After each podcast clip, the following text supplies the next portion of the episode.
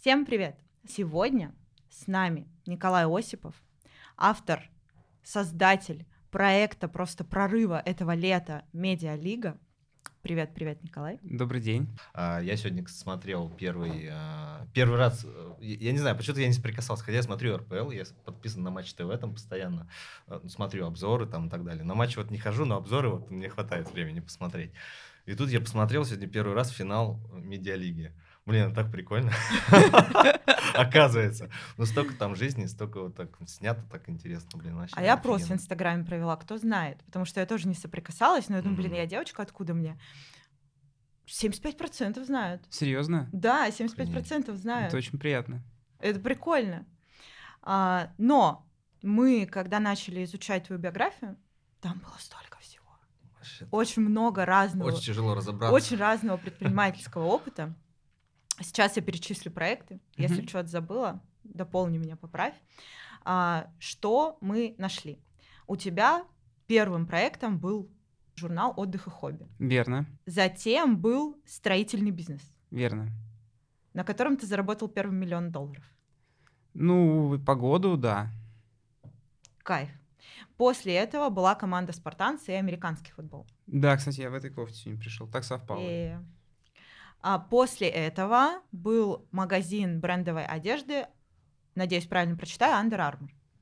Э, Магазин брендовой одежды, где продавалась фирма Under Armour. А назывался Мгм. он Best Sport Equipment, BSE Shop. Вот так вот. Он существует сейчас? Нет, он закрылся давно. Это было, я даже не помню год, но это первый большой смоук в Москве. Жара, лето и торфяники горели. Вот мы в тот, О, в тот период открылись. Да, поэтому нет, он уже не существует. Но мага- на месте нашего магазина до сих пор продолжает успешно существовать бизнес на Пушкинской площади, несмотря на то, что уже там Макдональдса нет, вкусная точка недавно открылась. А место, в котором был магазин, оно очень крутое, до сих пор живет как бизнес. Мгм. После этого гостиничный бизнес. А, И два ну, бутик Не совсем такая хронология, но да, да, один из последних больших интересных проектов это гостиничная сфера. И два отеля, которые были нами созданы, открыты, до сих пор продолжают успешно существовать. Один из которых, мне кажется, вообще самое такое мекка фотографии в Это формате. Нет, это Хартвелл. А, Харт. Это Хартвелл на Маяковке, первая линия Садового кольца, французские балкончики. И там до сих пор огромное количество не только ну, посетителей, э, жильцов, но и Мгм. фотосессий. То есть все весь день там занят тем, что все на балкончиках фотографируются. Это такая, ну, красивый вид на Москву, на Садовое. Прям очень круто. Кайф. Потом случилась спортивная академия в Китае. Да, верно, Потом случилось агентство в США. верно. И уже после была открыта медиалига. Да. У меня один только вопрос. Как... Вот что для тебя предпринимательство? Потому что я смотрю на количество вот этих проектов всех, невозможное просто. Ну, это круто, это крутой experience, но вот э, ты делал бизнес, вот эти все бизнесы ради денег или что-то тебя еще мотивировало? В зрелом уже возрасте, там, наверное, достигнув лет 20, уже стало понятно, что не очень хочется работать на кого-то, а хочется У некоторых людей в 20 лет зрелый возраст. Ну, я все-таки считаю, что я там успел, да, к Это этому времени повзрослеть. Вот, и стало четко понятно, что работать на кого-то желания нет, а идей для того, чтобы их реализовать, ну и в том числе заработать денег, множество. Поэтому, в общем-то, предпринимательство стало неотъемлемой частью моей жизни, и, мне кажется, продолжится на не один десяток лет. Кайф. Не просто так у тебя, ты начинал с медиа, сейчас, ну не то, что заканчиваешь, но продолжаешь, по крайней мере, вернулся к тем же истокам. Ам, Если честно, тогда, когда задумался журнал, то а, вообще привязки к какой-то там жизни знаменитостей или там мой образ жизни, ну, то есть вообще не предполагал. Это был совет и предложение друга сделать вот такую историю, потому что он больше был из этой э, индустрии, а я вообще ни разу в жизни там в- не то что в глянцевых журналах не появлялся, но и не предполагал это делать. И тут получилось так, что идея его понравилась. Мне кажется, это был определенный тренд в тот момент времени. Как, э, не знаю, там джинсы Disquired условно, или Мгм. сумки Louis Vuitton только-только вообще входили в молодежное движение. И мы попробовали, и это очень классно, успешно получилось. Я повторюсь, ну, я где-то рассказывал уже, у меня до сих пор хранятся первые номера журналов. И очень много людей, с кем я знакомился тогда, сейчас уже а, встречаясь повторно, не помнит, естественно, о том, что был когда-то какой-то Николай и журнал «Отдых как хобби». Вот. Но когда вспоминаешь, говоришь, а помните, я вот у вас там интервью брал, или там, помните, ну, не я, а наш журнал, естественно, или что-то, все таки вау, не может быть, ничего себе. И вот, ну, там, сколько, два десятилетия почти прошло, ну, не два, там, 15 лет точно. А, люди, конечно, не узнают, а у меня память хорошая, я помню, и так прикольно смотреть на трансформацию человека спустя 15 лет, что он до сих пор продолжает находиться в там топе своей какой-то э, индустрии. Это прикольно. А ты упомянул, что ты этот проект начинал с другом, да, была идея друга, там ты... А, вот у меня точно такой же путь, ну, в плане, я смотрю, очень там, по крайней мере, в той информации, которую мы нашли, там постоянно упоминается, там, здесь с другом начал, здесь с другом начал. Это какой-то твой метод, вот у меня да, такая же история, то есть все мои проекты, как бы я вот с друзьями когда открываю, я не знаю, может быть, ни одному сыкотно, но может быть в этом есть соль, но мне как-то комфортно, не знаю, вот э, с друзьями есть об кого обговорить и так далее. Вот у тебя какой подход? Ну, я вообще не единоличник по жизни, а если брать какую-то там социальную сферу. Единоличник а, термин из футбола, да? Да, да, вот э, совершенно верно. То есть это, видимо, заложено было от любви к футболу вообще к любому спорту командному, где ты одного, в общем-то, ну, не так интересен, не так хорош, если бы, ну, как в команде. И тут история точно такая же. Я до сих пор продолжаю верить в то, что э, большое количество или просто какое-то количество партнеров в бизнесе, оно всегда лучше, чем а, собственноручное в нем участие, интеграция. И невозможно объять необъятное, невозможно 25 часов в сутки найти. Mm-hmm. А сейчас мы уже люди взрослые, надо понимать, что семья требует времени достаточно большого, и здесь надо ну, я прям осознаю отчетливо, что, наверное, ни в один из а, бизнес-проектов даже в будущем один не пойду. То есть только с друзьями-партнерами, кто бы мог помогать делегировать. Ты достаточно быстро проекты разворачиваешь. То есть тебе 37, а, кто-то может похвастаться ну одним, ну двумя бизнесами, да, у тебя большой список, и отсюда возникает вопрос, по-любому ты умеешь что-то, что другие не очень умеют. В чем твоя суперсила? Короче? В чем твоя суперсила, да, то есть за счет чего тебе удается? Прикольный вопрос. В чем суперсила? Мне кажется, я умею чувствовать потребность а, не знаю, как правильно подобрать окончание этой фразы, но то есть где-то аудитория, где-то клиентская да, там какая-то э, клиентская комьюнити, где-то, может быть, одного конкретного человека. То есть мне кажется, что я умею сквозь себя пропустить э, потребность человека и попробовать дать ему тот продукт, который ему нужен и нужен вот в том виде, в котором я его предлагаю. То есть вот по всем историям, которые вы озвучили как бизнес-кейсы, которые mm-hmm. были у меня, старался именно через себя как потребителя mm-hmm. пропускать ту идею, которую хотел реализовать. И тогда, ну, возникает ощущение, что это может быть хорошо. А в операционке ты работал? Нет. Как? Нет.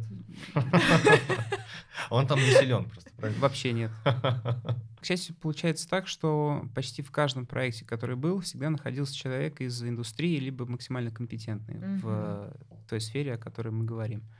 И я человек, который доверяет и не стесняется делать это и в работе. Поэтому если я, там, пообщавшись с человеком, либо познакомившись с ним до этого, понимаю, что он специалист своего дела, ну, об этом говорят его там какие-то достижения, да, там, профессиональный сленг, возможно, даже какой-то совместный на диалог о чем-то, что предполагаем делать, а, я понимаю, что если есть доверие, я готов полностью делегировать вот тот функционал, о котором а, человек может там а, полноценно справиться. И я не, никогда не боялся этого делать, и действительно в, почти в каждом проекте, да, то, в чем я не силен, а, я всегда делегировал и не стеснялся. Не стесняйтесь. Ты можешь э, назвать себя богатым человеком? А, материально? Да. Нет. А основной капитал ты где заработал? Вот э, была история про то, что... Реальный когда... сектор. Угу. Реальный сектор, то, наверное, во что, наверное, то, во что не очень бы хотелось возвращаться, честно скажу. Вот. Э, но это реальный сектор. Да. А медиалигу ты изначально какие деньги запускал, где брал инвестиции?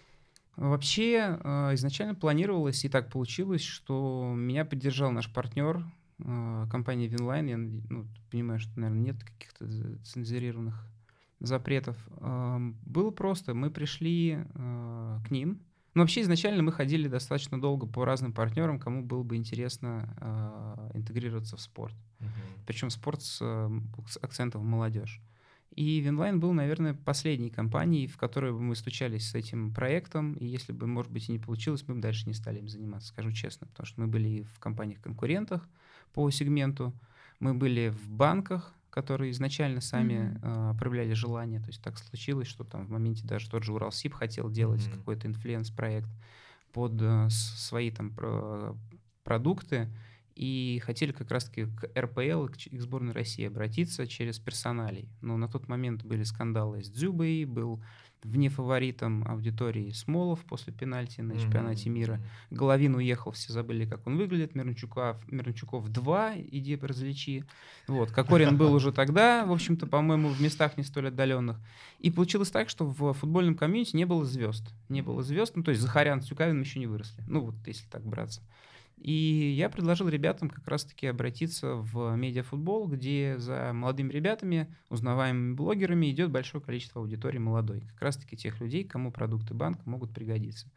Но несмотря на то, что Уралсиб откликнулся с интересом, бюджет на реализацию проекта, который хотел делать, а, был недостаточно. Мы пошли в итоге в инлайн, и нам повезло, что сейчас компания, ну и в тот момент, по сути, это было полгода назад, уже начинала рассматривать себя не как букмекер, а как uh-huh. некий такой стартап, э, венчурный фонд, если можно выразиться, где идеи под реализацию с абсолютно нативной рекламой, без какого-то ни было пропаганды азартных игр, а, имеют место для реализации. И в нас поверили, и бюджет, ну там за, наверное, не знаю, исключением процентов 10 от общей суммы расходов по сезону, мы получили у них. И нам этого было достаточно, чтобы стартовать, тем более, что аппетит приходил во время еды. То есть изначально мы хотели начинать на стадионе Луч, это такой угу. максимально местечковый, на обычный классический стадион в Москве, где играют э, арендаторы, любители футбола. Вот. Но в итоге мы ушли и на стадион чемпионата мира, и мы сыграли на ВТБ, ВТБ арене, ага. да. И много чего еще по ходу мы добавляли, и количество камер хотели сначала, с которых снимается трансляция в количестве 8 штук, сейчас у нас уже 16, там дрон залетел, камеру на судью одели, ну, в общем, э, аппетит приходил, бюджет, естественно, был утвержден, и несмотря на то, что мы даже его пытались немножко увеличить, у нас это получилось, нам все равно не хватило. Ну и какую-то часть денег добавлять пришлось в конце сезона уже своих, но было четкое понимание, что это в любом случае инвестиции возвратные, инвестиции в будущее, потому что закончить сезон на мажорной ноте, это, ну, как говорит Штирлиц, запоминается окончание фразы, да? Ну вот. Слушай, а по поводу медиа, вообще не очень простой бизнес, на самом деле. Ну, и абсолютно незнакомый мне на тот момент, и я сейчас до сих Понимаем пор... Понимаем тебя. Да, нахожусь э, под таким, знаете, эм, ну не то что давлением, но немножко не в своей тарелке, потому что я никогда не был человеком медийным, никогда не был человеком публичным.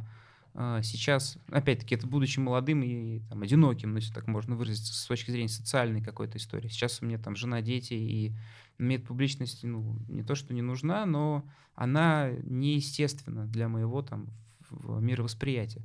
А сейчас получается, что приходится, ну, в хорошем смысле, конечно, становиться таковым, потому что возникают вопросы, возникают какие-то на приятные проекты наподобие вашего, куда приглашают, и приходится рассказывать. С удовольствием приходится рассказывать. Вот, а, поэтому немножко публичность, она неестественна для меня, ну, привыкаю, потихонечку привыкаю. При этом ты же очень многих делаешь известными. А, я стараюсь, да, и многих действительно получается получать а, получается получать э, популярность и известность. Вообще это одна из миссий создания лиги было.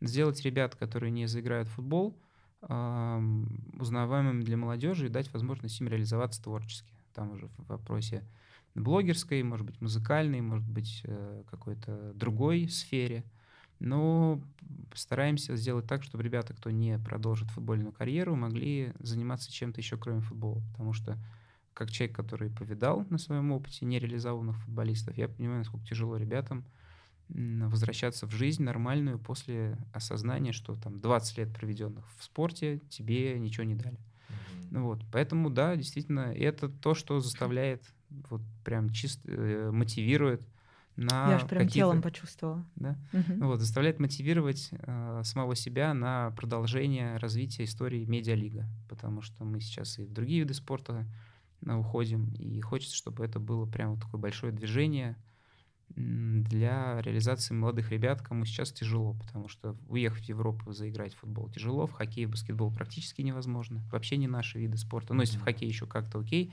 то баскетбол можно забыть.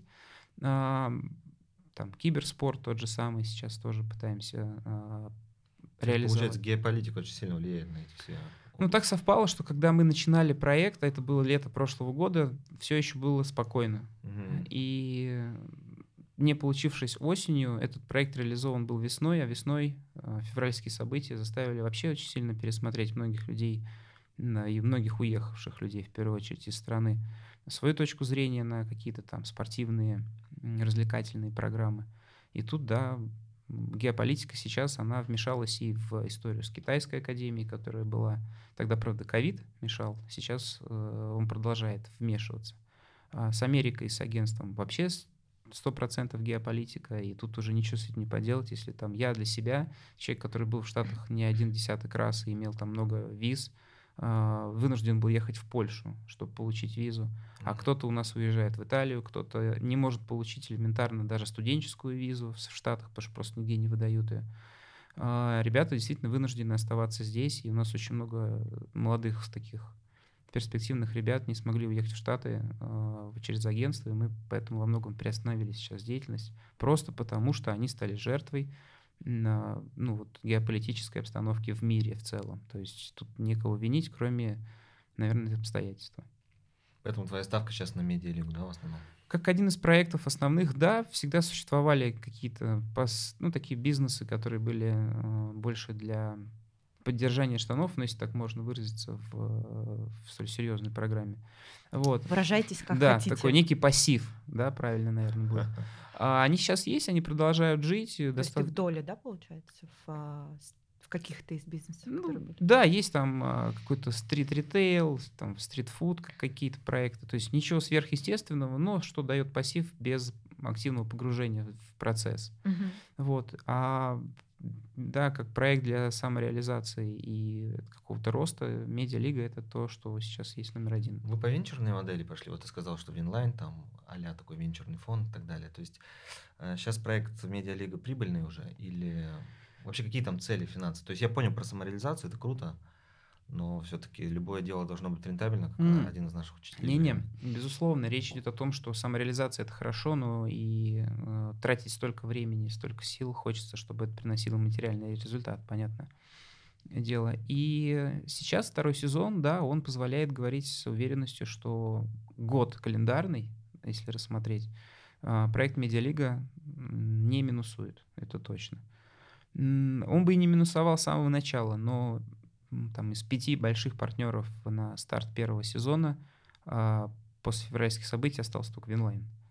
Почему я говорю, что надежда была только на них, и, в общем-то, ну, шли с таким небольшим скепсисом, что вообще проект может не взлететь, потому что до этого отвалились и а, большая криптобиржа, и отвалился энергетик международный, отвалился и банк в моменте, потому что ну, непонятно было тот же Уралсиб, о котором я говорил, там Мгм, на стопе все было.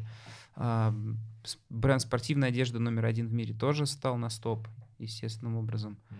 Ну, много кто из э, компаний, кому было интересно здесь реализоваться, естественным образом остановились. И да, вот Winline нас единственный, кто поддержал. Сейчас у нас пул партнеров там, насчитывает 4, ну, 4-5 кон- э, компаний, и мы за счет вот их, э, скорее даже больше за счет их бюджета, э, являемся плюсовым. А бизнес-модель, получается, медиалиги, она вот как раз в рекламодателях. Да, мы зарабатываем только посредством э, интеграции продуктов того или иного бренда, и больше никаких статей доходов у нас в лиге не существует, потому что мы не берем взносы, мы не там, берем естественным образом какие-то там, деньги за решение судейских вопросов, за результаты матчей, за возможность попасть в лигу просто как таковую, потому что потребности у команд больше, чем мы можем переварить, если брать количественно. Вот, мы работаем только с э, интеграцией спонсорской. Монетизации на YouTube, естественным образом, тоже нет, то есть нам не с чего там зарабатывать. Поэтому, да, только правильное и умелое позиционирование бренда внутри аудитории, которую мы... И растить, растить охваты. Для того, Растить охваты, развивать виды спорта. Вообще хочется сделать из этого индустрию, а в дальнейшем формат закрытых лиг, где каждая команда, которая когда-то пришла в медиалигу и дала действительно много для нее, стала бы большим брендом, как некий момент, как некий формат спортивного общества. Вот раньше был там Спартак, Динамо, ЦСКА. Они занимались всеми видами спорта под одним конкретным названием. М, Вот мгм. хотелось бы сделать так, чтобы Прикольно. команды, которые зашли в футбол, а, как большие бренды, это там а, футбольные, они бы могли чуть-чуть а, диверсифицировать свою вид деятельности, стать там и хоккейной, и баскетбольной а, историей, а общий бренд продолжал бы расти за счет увеличения аудитории из других видов спорта. И таким образом стать брендом а, и франшизой в закрытой лиге, где бы уже лига бы могла спокойно зарабатывать столько, чтобы это все можно было делить между командами, и мы бы все были бы в ситуации вин-вин. И команда, и мы, и наши рекламодатели, партнеры. То есть такая экосистема, да, получается, медиалига бренд, и в нем а, экосистема из разных видов спорта, и в каждом виде спорта еще свои лиги. Да, совершенно верно. Я смотрел финал, реально очень крутой уровень. Там и съемки, и это прикольно, что там м, добавили. Ну, там слышно прям, я не знаю, ты же не смотрел, наверное, я, Нет, я я тебе расскажу. Скажи мне. Ну, там, прикинь, слышно, что судья Ты мне говорит. продал идею посмотреть. Ну, что судья говорит, слышно. Там, когда гол забивается, там, знаешь, свет там начинает моргать, как на, баскет... на баскетболе, по-моему, так делали. эффект присутствия, по сути, да, Да, и там постоянно вот эти, вот э, если идет на вар смотреть судья, его тоже слышно. Не, ну это там типа мяч не ушел, там все нормально. Ну, да. мы на самом деле вообще постарались и сейчас продолжаем стараться а, сделать спорт, который у нас есть в стране, максимально комфортным и смотрибельным для зрителя. Ну и для участников, естественно, тоже. Поэтому мы пытаемся интегрировать правила в тот же футбол из других видов спорта. То есть в том же американском футболе любое решение судьи в случае нарушения какого-то, оно озвучивается на стадион, Мгм. естественно, идет в трансляцию. И тогда зритель понимает, что же он там насвистел, потому что иногда сидишь там на галерке, не видишь и не слышишь, что происходит.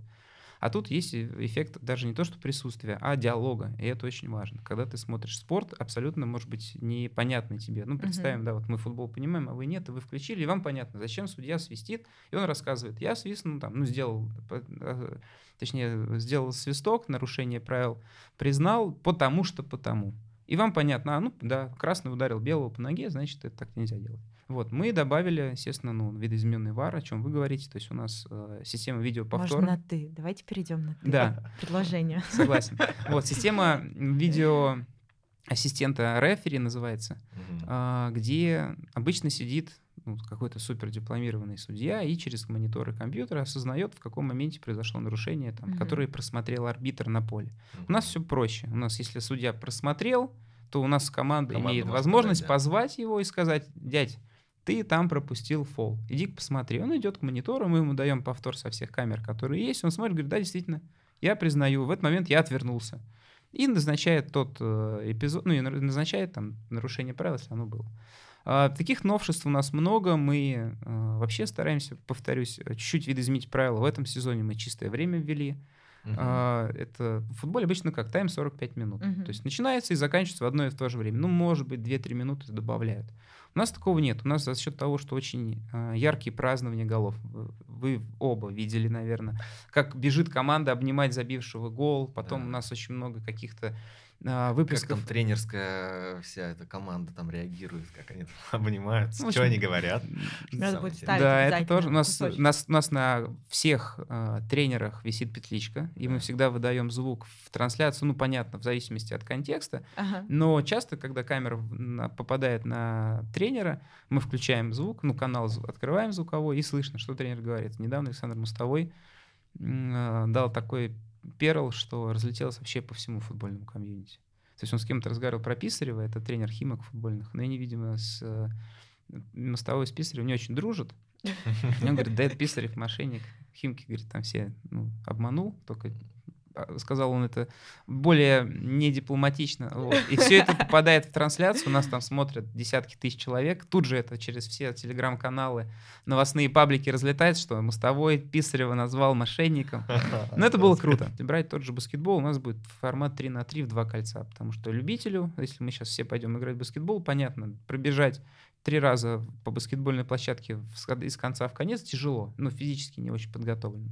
То Мы уменьшаем площадку, мы делаем ее меньше, мы делаем ее интересней. М, Вот. И формат 3 на 3 позволяет играть в два кольца куда проще, потому что вы видели, у нас в последних матчах и Джарахов на воротах стоял, человек с ростом метр пятьдесят шесть, э, до перекладины не может допрыгнуть, который 2.13. А, у нас играют, у нас играют там ребята-музыканты, те же блогеры, абсолютно не готовы к футболу, им периодически тяжело. Я не хочу говорить про Пашу технику, им вообще все тяжело. Но вот но были случаи, да, где приезжали большие звезды не футбольные, не спортивные, и им было комфортно. Вот мы хотим в других видах спорта, как и в футболе в том числе, сделать комфорт для любителей а, и для тех, кто спорт не любил, но готов в него погрузиться и остаться, что самое главное. Поэтому чуть видоизменяем правила, что позволяет вот... Я такие... слышал там про оранжевую карточку, про мячи разного цвета. Да, мы вообще сделали очень прикольный, как мне кажется, эксперимент. Мы в моменте каждой из команд дали возможность ввести в игру мяч, который имеет номинал 2. То есть в случае забитого мяча красного, в случае, если мяч красного цвета забит, ну мы играем всегда белым, тут mm-hmm. будет красный. Вот, если он будет забит, то гол считается за 2. И это, это код компьютерной игре. Да, и это поменяло отношение всех к футболу вообще в лиге, потому что когда ты в моменте проигрываешь 1-0, и весь, и всю игру ты, не, ты играешь реально хуже, но в моменте, там, а мяч действует 3 минуты, ты вот все силы собираешь, 3 минуты бежишь, терпишь, бьешь, и если ты забиваешь, ты побеждаешь. И таких случаев уже было несколько, когда у нас команда проигрываешь 1-0, забивала красный, выигрывала, ну и там все эйфория, экстаз. Э, спасибо, Лига, что есть красный мяч. Да? Но те, кто проиграли, У тебя естественно... нет предпринимательской лиги? Uh, нет. У нас просто идея была, что, мне кажется, именно предпринимательской лиги там не хватает.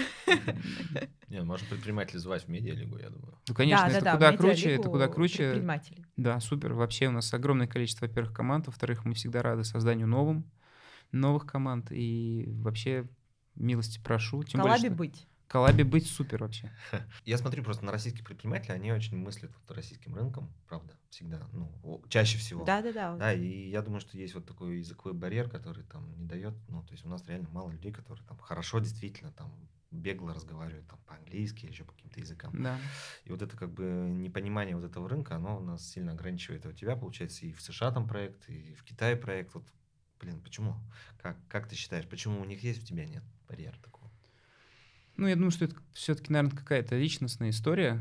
А потом мне повезло, я учил язык. И я тоже. Да, ну, ну, сейчас я учу заново. Да? Да. Не, ну мне повезло на самом деле, потому что когда я пришел в университет э, после школы, у меня был в школе английский, наверное, класс с третьего. То есть у меня мама гордилась, что у нас в школе с, с ранних классов язык, но я тогда ничего не понимал, не знал. То есть для меня английский был вообще ненавидимым предметом, и он действительно не давался. То есть бывает такая история. А, я приехал, пришел в университет, и вступительный экзамен, ну, то есть мы сдали экзамены, и вступительный экзамен на подфак, а именно э, это было требованием для получения двух дипломов параллельно, то есть из, э, диплом переводчика и диплом специалиста, остаться на год дополнительно учить язык. Мы это решение приняли, я остался на подфаке, и там был тест, где надо было там из 100 человек определить по силе знания языка в разные группы, ну, чтобы не было мешанины. И мне попался какой-то топик, который я зазубрил, помню, в школе. Настолько, что до сих пор могу его повторить. Там, не знаю, у меня есть мама, папа, там, мама водитель, папа учитель, сестра и собака и бабушка. Ну, какой-то такой примитив. И мне говорят, расскажи про семью, я им вываливаю топик, и оказывается, что я попадаю в суперсильную группу. То есть э, преподаватель счел меня супер англичанином. Ну, вот. И когда, на, и когда 1 сентября я пришел в группу, я понял, что мне беда. Потому что ребята, кто-то лето прожил там в Англии, кто-то супершколы, кто-то из, вообще из Мальты, кто-то... Ну, в общем, они знают язык очень хорошо, а я не Бенниме, вообще не Бенниме. То есть, ну, там, past indefinite — это для меня самое простое, что я мог сказать. Дальше все беда. И мне повезло, я тянулся за ними, то есть у меня была действительно крутая группа, я там был самым не, не самым неспособным, и я начал играть в футбол за университет. А mm-hmm. там же международный, ну, он многонациональный. Да. И у меня там то ребята из Гамбии, то из Камеруна, то из Нигерии, то из Китая, то из Индии. Они все англоговорящие. И вариантов не было, кроме как с ними практиковаться, потому что э, иначе бы, ну, вообще бы не заиграл. И тут еще подфак. У меня там по три пары в день, там четыре раза в неделю язык. И вот все это вместе дало, ну, я думаю, что еще и повзрослевшая голова, конечно, дало возможность выучить язык достаточно хорошо. Да, практика нужна, естественно, язык забывается, но как только там, не знаю, 2-3 дня ты погружаешься в среду с англоговорящими, он возвращается очень быстро. И Это помогает, на самом деле. Ну, плюс любовь к американскому спорту. Ты постоянно смотришь трансляции, где только английский язык. И это тоже каким-то образом на подкорку залипает. Плюс там фэнтези, ты тоже все на английском, все там статистические программы, все на английском. Ну вот, то есть эта среда, она тебя не отпускает, и ну, язык дается. Но вот если говорить о наших предпринимателях, то ну, в России тяжело учить язык без практики полноценной.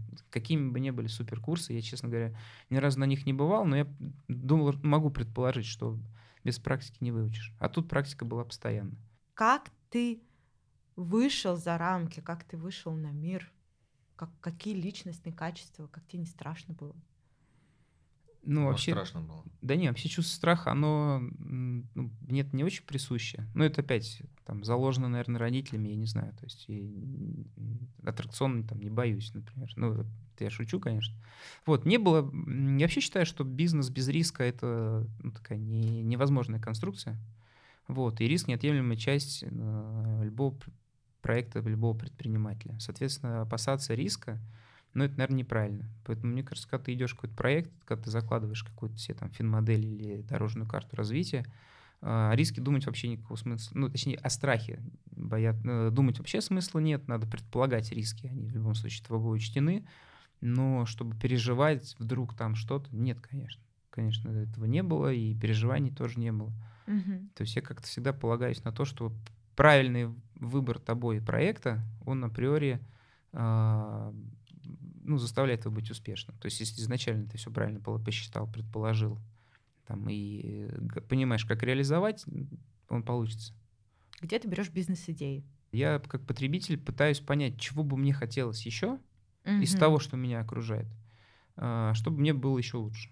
И с этой позиции рождаются вот порой такие идеи, как э, те проекты, которыми я занимался.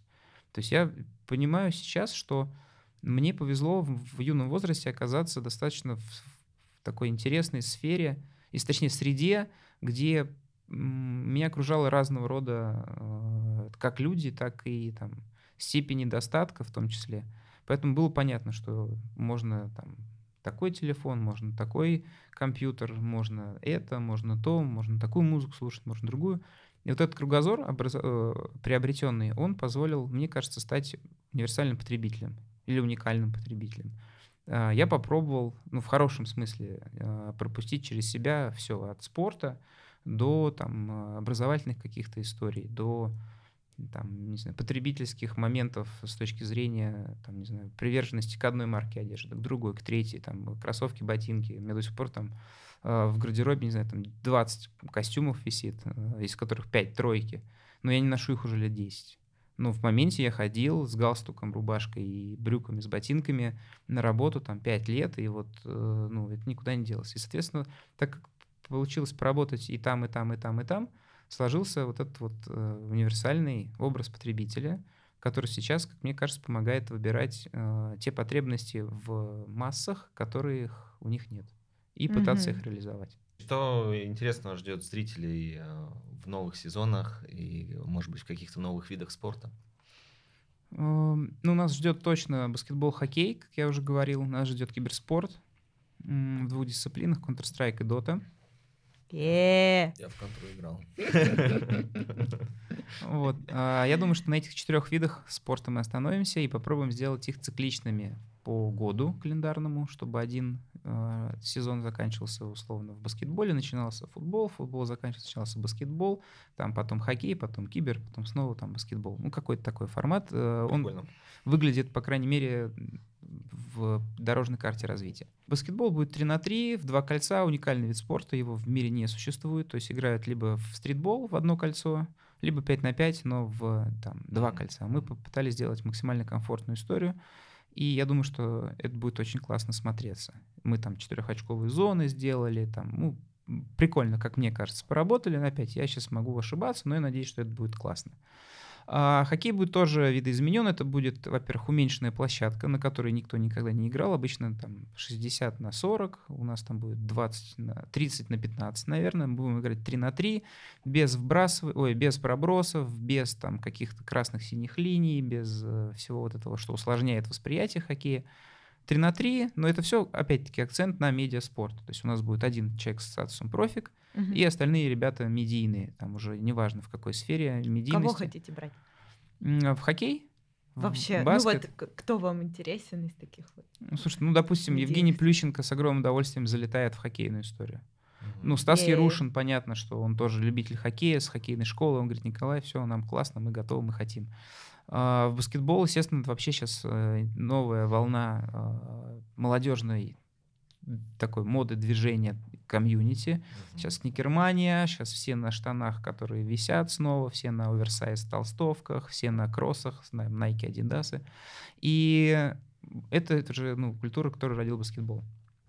Я думаю, что здесь будет максимально противоположная э, комьюнити от хоккейного. То есть там будут такие люди, которые с баулом из большой машины, например, там как-то приезжают на каток, А здесь будут ребята, которые, там, не знаю, кто-то на лонгборде может прикатить, кто-то на велике, ну, кто-то, конечно, там на какой-нибудь Ламборгини, допустим, подъедет. Тоже не исключено, потому что такие случаи в футболе у нас бывали.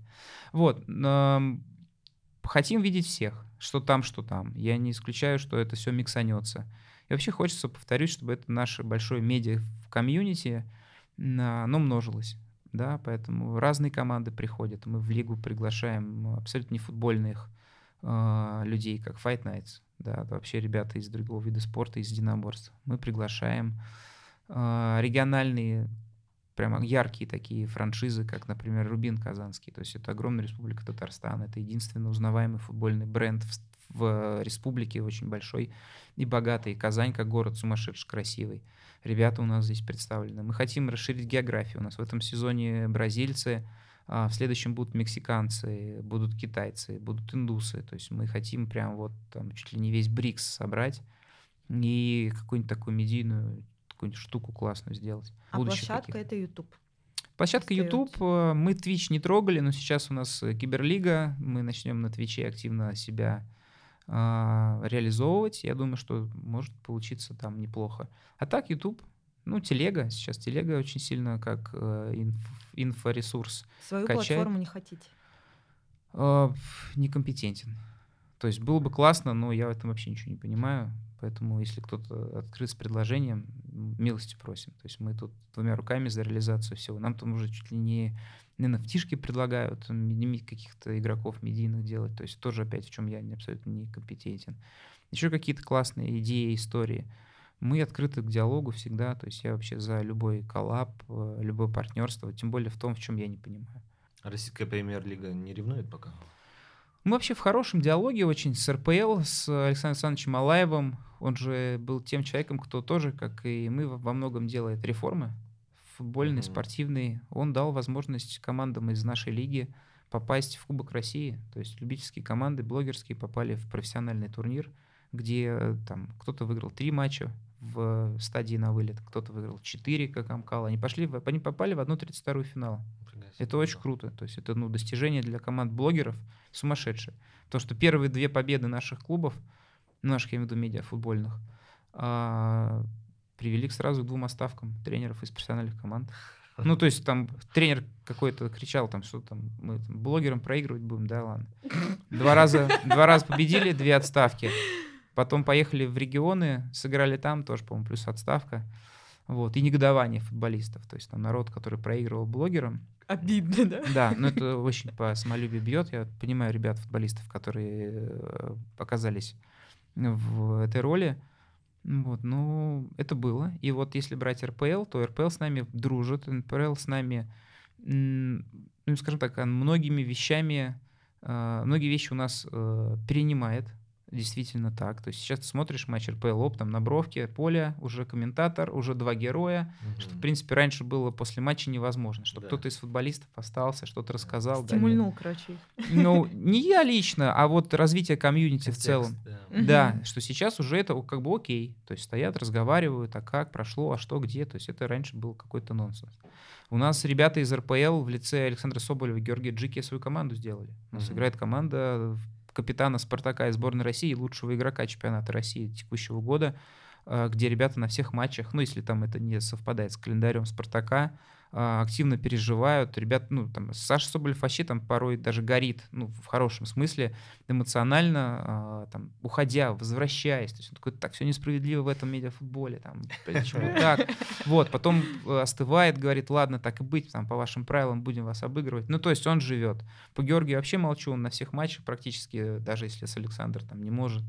Ребята другие приезжают, у нас э, там Захарян, Тюкавин, э, там, я не знаю, кто еще там, тот же Глушаков вообще даже приходит, играет. Uh-huh. Приезжают молодые ребята, там же Пеняев был неоднократно, они приезжают как болельщики. Uh-huh. Приезжают, там, не знаю, Зиньковский тот же самый, Спартака. Да, господи, там можно десятка-два футболистов перечесть, кто приезжает, смотрит, даже задумывается о создании своих каких-то команд еще. Поэтому РПЛ нас, э, мне кажется, сейчас больше любит, чем не любит и смотрит на нас ну, так, симпати симпатизируя. Но мы и не претендуем на лавры там, зрителей и вообще внимания аудитории, которая есть в РПЛ. Слушай, а ты слышал, комики же сделали тоже там свою команду? Команда «Десятка», нереальная. А, Азамат они Мусагалиев, у они у нас. Да? да, в этом сезоне. Азамат играет регулярно, Дорохов играет регулярно, Ваня Абрамов вообще каждый матч. Эмир Кашоков э, по прозвищу Волчара, у него так на майке написано, вообще каждый матч играет.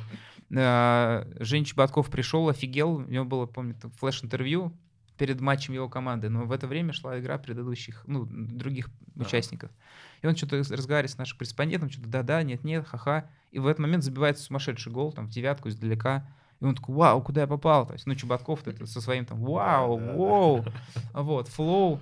Ну, было очень круто. Не, ребята каждый матч приезжают, я имею в виду медийных ребят, они играют, у них причем они снимают же еще. Они еще и снимают супер контент, да, и они будут с нами в баскетболе точно. То есть мы проговорили вообще medium quality, это продакшн, который спорт любит, спорт очень классно им заходит, и знакомство их получилось как раз-таки на финале, где Замат с Дороховым были приглашенными гостями. Зоя Яровицына там постоянно. Да, да. да, они прям очень так прониклись, и мне вообще нравится сам формат, посыл, вайп этой команды. Ну, прям Десятка — это подарок. Ну, там Витя Кравченко. Э, очень крутой, как по мне, человек, корреспондент. Э, он вот футбольную составляющую в этой команде взял на себя. И у них очень классно получается. Они до сих пор претендуют на выход в плей-офф. Uh-huh. Несмотря на то, что там играют, повторюсь, не футболисты. То есть Муса Галиев, у него майка Месси Галиев. И он играет как Месси. Слушай, а команды кем финансируются? А, есть команды, которые из собственного кармана, а, ну, кто-то скидывается, да, у нас Матч ТВ в том сезоне сами скидывались на там, форму, на тренировки. В этом сезоне у них партнер появился, а, по-моему, даже Вилайн, если не ошибаюсь. Есть команды, которые по своим президентам финансируются полностью, но там надо потерпеть, как говорится, годик, и приходят партнеры, приходят спонсоры. Сейчас, мне кажется, в Риге не осталось команд с частным финансированием. В основном все это уже партнерская, спонсорская интеграция. Вот. Mm-hmm. И поэтому они поз- могут позволить себе и контент дополнительно классный, Круто. и вариации контентов, э, и форму, и приезды, то есть перформансы. А то, что у, этого, у Василия Уткина, по-моему, тоже какая-то команда, это, да. это другая лига какая-то? Нет, это мы. Тоже... Эгриси. Очень хорошая у Василия команда. Офигенные ребята, честно. То есть это команда, которая зародилась много лет, а, где Вася помогал ребятам просто себя реализовать в футболе. Сейчас это большая дружная семья. И вообще, естественно, я смотрю на все это и понимаю, что Эгриси — это украшение нашего турнира, потому что сам Вася — это персонаж, мягко говоря, да. уровня топ. И у него вырастают ребята, ну, если так можно выразиться — креатив и реализация которого сумасшедшая. Вот у них там есть, э, даже привет передам, если они будут смотреть, что Кирилл, что Паша, ну, Паша вообще комментатор и такой творческий человек, Кирилл вообще мозг и э, главный креативный создатель всех перформансов Эгриси, но это просто это разрыв, это надо видеть. У нас был момент, когда Вася конфликтанул с Камилом Гаджиевым, то есть Fight Night с Эгриси, и Камил так чуть потрепал, любя по щечке Васю, сказав, что ну, руку жать мужчине надо. Ну, это такая э, история была, достаточно нашумевшая. Вот. Ну, правда, все это без конфликтов, без рукоприкладств. Ну, просто, знаешь, там один мужик другому руку не дал, он его по щеке потрепал и сказал, так не делай. В итоге, следующий матч Эгриси. Э, игроки Эгриси, кто забивал гол, в знак благодарности и точнее, там, как сказать, даже поощрение подбегали к Васе, он ставил им щеку, и забивший гол так ему хлопал, и бегал. В этом матче они забили 4. То есть Вася, Вася получил а, такой... Четыре пошлепывания. Да, а ребята, ну, кайфанули, потому что, ну как это, Василий вроде... А он еще же большой, Вася, я когда увидел его в жизни первый раз, я обалдел. Он огромный, он высокий, то есть, э, там, мне кажется, под метр девяносто ростом, если не Мгм. два, ну, прям такой великан. Вот, это было круто. Я вас всех люблю, обнимаю. Увидимся в следующих выпусках. Чмоки-поки. Всем пока.